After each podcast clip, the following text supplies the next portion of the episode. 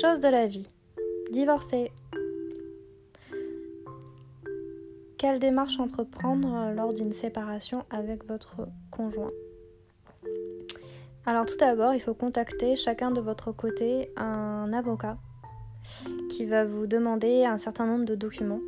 Donc euh, votre avis d'imposition, un justificatif de domicile, euh, vos papiers d'identité, euh, contrat de mariage, si vous en avez fait un. Et ensuite, euh, vous avez aussi le, justificatif euh, de l'acte de mariage. Vous avez également euh, un RIB. Et à savoir que si vous faites les démarches alors que vous êtes étudiant, le divorce est pris en charge entièrement par l'État. Et bien sûr, si vous êtes dans la vie active, là, il faut prévoir entre 1000 et 2000 euros par personne. Je dis bien par personne. Et euh, ça, c'est uniquement si vous n'avez pas d'enfants. Si vous avez des enfants, là par contre, euh, le tarif sera plus élevé. La durée en fait totale euh, lorsque c'est à l'amiable et que ça se passe bien, que c'est d'un commun accord, c'est un an. Vous, c'est une c'est un leurre en fait, euh, ce qu'on vous a dit euh, peut-être aux infos que vous avez pu entendre que ça ne durait que trois mois chez un notaire euh, et que ça se faisait voilà comme ça comme une lettre à la poste. Ce n'est pas le cas. vous, même si c'est à l'amiable, vous passez devant le juge en fait, le juge des affaires de famille spécialisé donc justement avec un avocat spécialisé dans les affaires de famille et divorce. Donc ça, c'est bien important de, de, vous le rappeler. Prenez pas un avocat euh, euh, qui ne soit pas spécialisé là-dedans. Euh, c'est important donc de rassembler les documents le plus rapidement possible pour pas faire traîner trop les démarches parce que vous allez voir votre avocat. Normalement, vous le voyez seulement deux fois. La première fois, c'est pour exposer les raisons et les motivations de votre séparation. Vous y allez tout seul, chacun de votre côté. Et ensuite, vous, une fois que vous avez rassemblé les documents, euh, ce sont euh, les avocats euh, qui vont jouer l'intermédiaire entre vous et votre ancien compagnon. Vous n'avez pas normalement à, demander directement des informations à votre ancien compagnon, même voilà. même si vous entendez bien si vous avez des informations, des documents à demander, euh, il faut absolument passer par l'avocat. En fait, votre avocat, vous, en fait, vous devez contacter votre avocat, qui va contacter son avocat et qui contactera votre, votre ancien compagnon. C'est euh, la loi pour éviter d'avoir des soucis en fait. C'est-à-dire que votre avocat est votre allié, il est votre soutien, votre pilier dans les démarches parce que tout peut se retourner contre vous. Il suffit que vous disiez quelque chose de mal, on va dire, qui puisse être utilisé, euh, mal interprété par votre ancien compagnon. Euh, donc il faut absolument euh, passer par votre avocat pour n'importe quoi que ce soit. Voilà.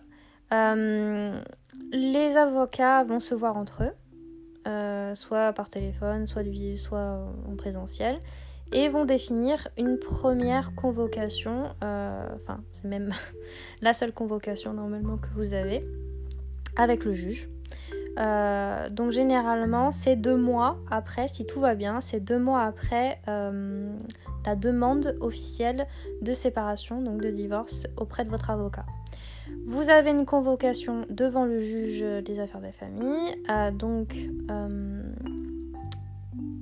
si, je vous le dis, même si c'est à l'amiable, si la personne, au dernier moment, ne se présente pas, c'est ce qui a failli m'arriver, euh, si la personne ne se présente pas, vous euh, n'êtes, euh, va dire, séparés, mais officiellement, vous serez mariés jusqu'à deux ans après votre demande de divorce. Faites bien attention, parce que ça veut dire que pendant deux ans, même si vous changez la serrure de chez vous, c'est toujours le domicile conjugal et il peut toujours rester chez vous. S'il a des dettes, c'est à vous de les payer aussi parce que vous êtes son conjoint. Donc faites en sorte que votre ex-compagnon soit présent le jour de la convocation. Sinon vous êtes dans la merde. Voilà, tout simplement. Donc le jour de la convocation, euh, vous passez devant un juge. Euh, généralement, il y a le, donc, le greffier et puis il y a aussi généralement un, un juge stagiaire. les deux avocats également qui sont là, qui vous représentent. Il est rappelé les raisons de la séparation, il est rappelé chacun les obligations. Et à la fin, il est stipulé que vous êtes on va dire, officieusement séparés. Et, euh, que du coup, euh, vous pouvez repartir chacun de votre côté et qu'à partir de cette date, vous êtes euh, chacun, chacun peut récupérer ses affaires. si vous avez pensé à faire le contrat de mariage avec séparation de biens et société d'accueil, dans ce cas-là, chacun récupère ses billes, chacun récupère ce qui lui appartenait avant et vous partagez le reste de ce qui a été en commun en, en bonne et due forme, c'est-à-dire on va dire en toute euh, intelligence et en toute euh, euh, dans le calme et, la bonne humeur, on va dire. Suite à cette convocation chez le juge, les avocats vont, revoir le juge en fait quelques mois plus tard, donc généralement c'est 3-4 mois plus tard. mais par contre sans vous, sans votre présence, et ils vont plaider votre cause en gros. Et à suite de cela, il est prononcé donc euh, le divorce, euh, on va dire, officiel. Euh, donc c'est à peu près 6 à 7 mois après si tout se passe bien. Et vous recevez ensuite l'acte de mariage donc modifié où il y a juste une ligne, donc votre acte de naissance aussi d'ailleurs, qui est c'est noté en, bas de la feuille donc que le mariage a été dissous. Donc vous aurez toujours marqué marié le temps euh, à telle date, euh, mais une ligne supplémentaire sera rajoutée euh, où c'est marqué mariage dissous le temps. Voilà.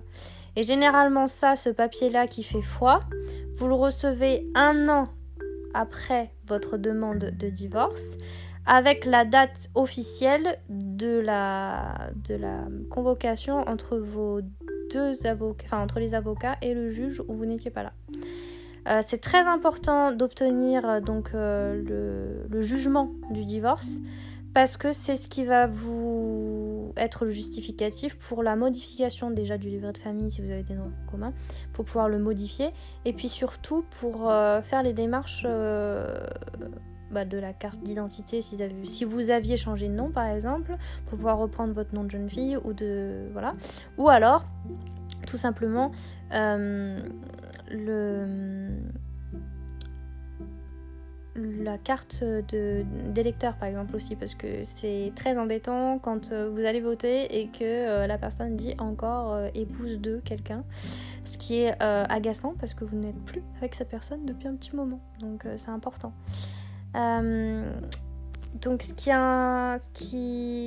qu'il faut faire, c'est vraiment choisir des bons avocats, parce que sinon vous allez perdre beaucoup de temps déjà. Et, euh, et surtout rassembler le plus rapidement possible les documents que vous avez à disposition. qu'on vous demande, c'est pas des voilà, c'est pas des papiers très importants, enfin c'est pas des papiers qui sont lourds à obtenir mais euh, voilà qu'il faut avoir. Et il faut être patient. Et c'est vrai que j'ai dû relancer euh, plusieurs fois euh, mon avocate pour savoir quand est-ce que j'allais enfin avoir le jugement du divorce. Et c'est vrai que il s'est écoulé un an au total avant que je puisse être officiellement divorcée. Donc c'est quelque chose qui est assez long. Même, même en, voilà, en ayant décidé conjointement, communément de se séparer à l'amiable et de se dire bon bah c'est fini ça demande quand même euh, du temps et, et, de la motivation aussi euh, pour, euh, pour ne... et puis aussi surtout de, du calme, du self-control pour pas s'emporter. Voilà. Donc soyons adultes et soyons bienveillants.